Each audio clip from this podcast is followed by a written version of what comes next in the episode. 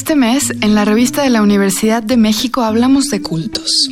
Y en este programa entrevistamos a José Gil Olmos, el autor de libros interesantísimos como Santos Populares o Los Brujos del Poder. Gil Olmos nunca se imaginó terminar escribiendo sobre esoterismos, pero investigando a presidentes, por ejemplo, se encontró con ritos particulares no tradicionales. En el camino como reportero voy recogiendo historias y en, en, esas historias, muchas veces la gente que, a la que yo uh, escuchaba me contaba eh, cosas de, pues de fe, cosas de, de cómo algunos poderosos se acercaban a brujos y a chamanes para tomar decisiones, pero también como yo veía de que en distintos lugares del país, luego vi también en otros lugares, en otros países, veía cómo es que la gente se iba acercando más a la fe que a las cuestiones, digamos, más de razonamiento para la toma de decisiones. Y como reportero siempre uno se pregunta el por qué. O sea, ¿por qué existen las, las cosas, no? ¿Por qué la gente se está yendo más por la fe que por un razonamiento para tomar una decisión? ¿Por qué se presentan este tipo de fenómenos que van desde la cuestión meramente popular hasta una cuestión de, de poder, ¿no? de ambición? Y me encontré en el camino una multiplicidad de historias que precisamente describen, creo que uno de los fenómenos más importantes y más interesantes, que creo que se parece mucho al final del siglo XIX y principio del siglo XX, cuando se da la revolución, hay una serie de santos populares que van surgiendo en distintos lugares del país, muchas veces más en el norte que en el sur, pero ahora que estamos también en el arranque, o ya estamos en la segunda década de, de, del siglo, del siglo XXI, nuevamente en una crisis que se nos está eh, presentando, una vez más veo estos santos populares. Un santo popular eh, realmente no, no busca el reconocimiento, en este caso de la Iglesia Católica y mucho menos del gobierno, les da lo mismo, a la gente le da lo mismo. Lo que la gente busca en este santo popular, pues es seguridad, confianza y sobre todo creo es encontrar un alivio a pues toda esta situación de inestabilidad, de violencia, de inseguridad. Entonces vemos cómo es que si en la revolución fue la niña de Santa Cabora, fue ya eh, un poco después, pero fue eh, Juan Soldado, que es el santo de los migrantes. Jesús Malverde, de hecho, viene desde entonces, desde principios del siglo XX, no es actual. Eh, Jesús Malverde viene desde 1920 aproximadamente. Así que en este programa hablaremos de santos no autorizados por la Iglesia, como la Santa Muerte, Jesús Malverde o Juan Soldado que poco a poco, en tiempos de carencias, comienzan como un pequeño culto. Vemos cómo es que incluso héroes nacionales, como el caso de Emiliano Zapata, Benito Juárez, Francisco Villa, son santos, o la gente les reza, les reza y les pide, que ese me parece que es la parte importante socialmente hablando, a este tipo de santos, incluyendo a la Santa Muerte, le piden lo que son derechos constitucionales. E incluso no le piden milagros, sino favores. ¿Qué le piden? Le piden vivienda, le piden trabajo, le piden salud, le piden seguridad, le piden bienestar social, les piden educación. O sea, todos estos derechos que tendríamos que tener con una respuesta positiva por parte del gobierno y del Estado, pues no existen. Entonces, ¿qué es, qué es lo que hace la gente? Pues se va hacia un culto popular también porque hay una crisis de la propia Iglesia Católica metida en todos los escándalos, ¿no? De pederastia, de drogas y de lavado de dinero, etcétera. Entonces la gente ya no tiene esta misma confianza como para poderle acercarse a estos santos y sobre todo que la gente busca un contacto más directo, no a través de una iglesia, no a través de un templo, no a través de un ministro, no a través de toda una estructura burocrática, ¿no? sino que le habla directamente a este santo popular y le pide esto que es un derecho, ¿no? Entonces creo que la crisis en la que estamos viviendo actualmente en México y en otros países está generando precisamente esta, digamos, eh, explosión, por así decirlo, de creencias en santos santos populares. ¿Por qué será que tras decepcionarse de los santos oficiales de la Iglesia, las personas crean santos populares? ¿Por qué se sigue por el camino de la fe? ¿Por qué no es la misma fe la que entra en crisis?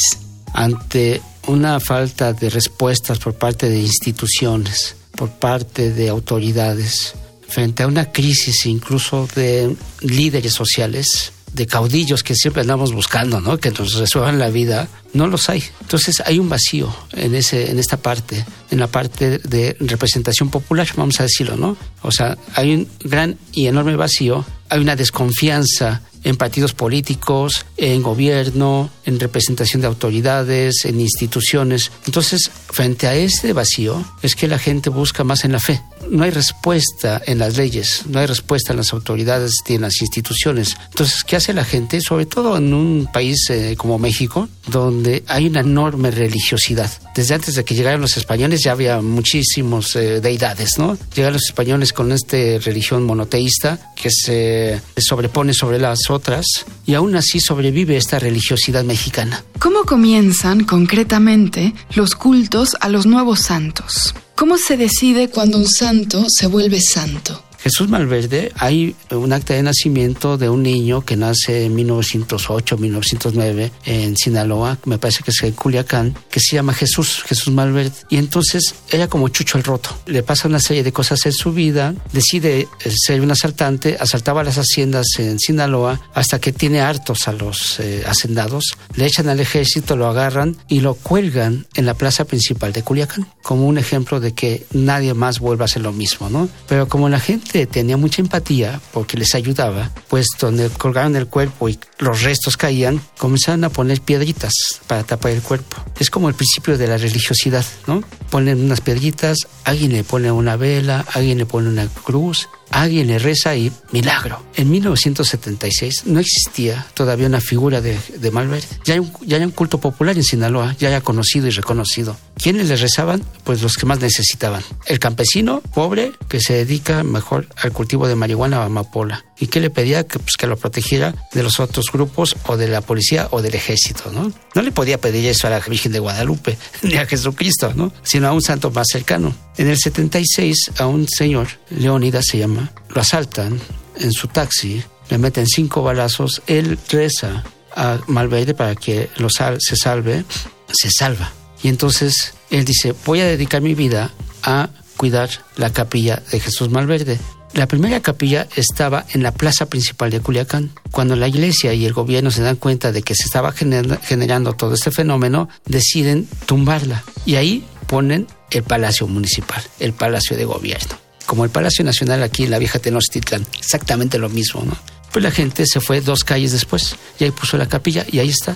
Entonces este señor se dedicó a cuidar la capilla, pero no había una figura de Jesús Malverde, un retrato, una imagen, no había nada. Entonces va con un artesano y le dice, oiga, hágame una figura de Malverde. Dice, pero ¿cómo? ¿Con qué? Dice, mire, usted póngale rasgos de Pedro Infante, de Jorge Negrete y de un político local de ahí del momento, ¿no? Esa es la creación de un santo popular, que la gente lo va creando y recreando. Ahora lo visten de todo, de futbolista, de niño, de, de, de todo. Es una producción muy particular de el pueblo, en este caso de Sinaloa, que además con el rollo del narcotráfico pues se ha extendido hasta Colombia. Entonces Jesús Malverde es una especie de culto popular pero posmoderno porque no tiene fronteras, ¿no? No tiene tampoco distinción de clases y le piden lo que muchas veces la gente necesita, favores, ¿no? Por un lado, José Gil Olmos se ha dedicado a recopilar historias de santos populares como esta. Por otro, investiga la relación entre la fe y el poder. En su libro Brujos del Poder, describe algunas de las muchas creencias más bien secretas de presidentes, primeras damas, ministros, en fin, de gobernantes que toman decisiones muy importantes para la sociedad basados en creencias o en prácticas chamánicas, de brujería, astrología, etc. Es una vinculación que me parece que es histórica, o sea, no es de este momento es un fenómeno histórico y es un fenómeno universal, que no tiene que ver con países desarrollados o subdesarrollados, ¿no? En México yo encuentro una secuencia, digamos, una constante, desde Francisco y Madero hasta la actualidad, incluso hasta Andrés Manuel López Obrador. En el caso de Francisco y Madero, pues él era muy creyente del espiritismo. Están las, las cartas espíritas de Madero donde decía él que era medium, y como medium escuchaba a los espíritus y escribía las cartas. Todos los espíritus le decían qué hacer. Muchos historiadores van a decirme que, que, no es cierto, pero el espiritismo tiene una influencia muy importante en la Revolución Mexicana. Uno de los libros que influyó más, este libro es, se lo dicta uno de los espíritus que supuestamente sus biólogos dicen que es el espíritu de Benito Juárez y le dice qué hacer. Entonces vemos cómo después cuando ya es presidente, muchas de sus creencias las aplica en acciones de gobierno. Pero es una constante que va desde Madero, casi todos los peristas durante su gobierno tuvieron también mucha influencia de, espíritus, pero también de chamanes y de brujos. ¿no? Podemos bueno, igual eran gente que no creía, bueno, que estaba, no estaba muy preparada. Pues Carlos Salinas de Gortari, egresado de Harvard, ¿no? El doctor, el doctor, ¿no? Salinas, él también, junto con José Mari Córdoba, hicieron uso de brujos para que Salinas fuera candidato cuando gobernaba Miguel de la Madrid. Marta Sagún, la esposa de Vicente Fox, que fue la tesorera de los eh, legionarios de Cristo, muy católica, pues le encantaba la brujería. Tenía su brujo de cabecera. Cuando ellos son de gobierno, Marta Sagún le abre las puertas de los pinos y en el jardín, los jardines de los pinos, este brujo, que era un, un, santero, hacía sus, eh, sus ceremonias del amor porque decía que le quería hacer el milagro, ¿no? A Marta Sagún de que se, que se casara con Vicente Fox. Pero en realidad lo que ella quería es ser presidenta de México. Entonces, imagínate tú que en los pinos encontrabas a este tipo de personajes haciendo este tipo de actos, ¿no? Eso está documentado. O sea, nada de esto son anécdotas, todo está bien documentado, ¿no? Cuando Vicente Fox, que tiene otro perfil empresarial y muy católico, gana, Santiago Pando, que era su publicista más, eh, más importante, él creía en los mayas galácticos. Él decía que los mayas venían de otra galaxia y que habían venido a dejar un, un mensaje y en este mensaje era el mensaje del cambio. Cuando Vicente Fox hace aquella eh, celebración, eh, primero eh, en, el Ángel y después en el Zócalo, en el Zócalo hace una serie de rituales de los mayas galácticos diciendo que Vicente Fox era el cambio. O sea, nuevamente vemos todo esto. Con Andrés Manuel yo lo que encontré fue que en Catemaco, el, el lugar de los brujos en México, hay una viejita que se llama Isabel, Isabel Aguirre. E, ella es la bruja de la izquierda mexicana. En su casa tiene las fotos de Cuauhtémoc Cárdenas, de Porfirio Muñoz Ledo y de Andrés Manuel. Cuando Andrés Manuel va en una de sus campañas, una de sus primeras campañas, pasa por Catemaco, doña Isabel le hace un, todo un trabajo de limpieza de los espíritus. Cuando yo le, cuando la veo y veo las fotos y le pregunto, y me dijo, sí, Andrés, yo le hice un trabajo, pero también se lo hice Cuauhtémoc Cárdenas. O sea, la izquierda mexicana también tiene sus brujos, sus brujos blancos, sus brujas, ¿no?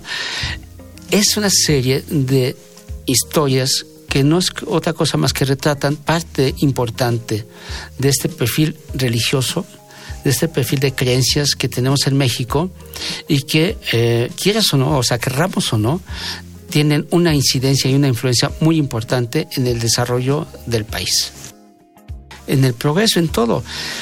Llegamos al fin del programa. Para leer más sobre cultos, les recomendamos los siguientes artículos. Brevísimo recorrido por algunos cultos mexicanos de Alejandro Andrade Peace y el poema Creo de Elisa Díaz Castelló. Ambos textos se encuentran en el número de este mes de la revista de la Universidad de México. Consúltenla en nuestro sitio web www.revistadelauniversidad.mx. En Twitter y en Facebook nos encuentran como arroba revista-unam y escríbanos sobre este programa a arroba shubidubi. Gracias a Yael Baez, a Miguel Alvarado y a Andrea González. Yo soy Elvis Lisiaga. Hasta pronto. Este programa es una coproducción de la revista de la Universidad de México y Radio UNAM. En el papel. En la pantalla. En las ondas. Y en la web. La revista de la universidad abre el diálogo. Radio UNAM. Experiencia sonora.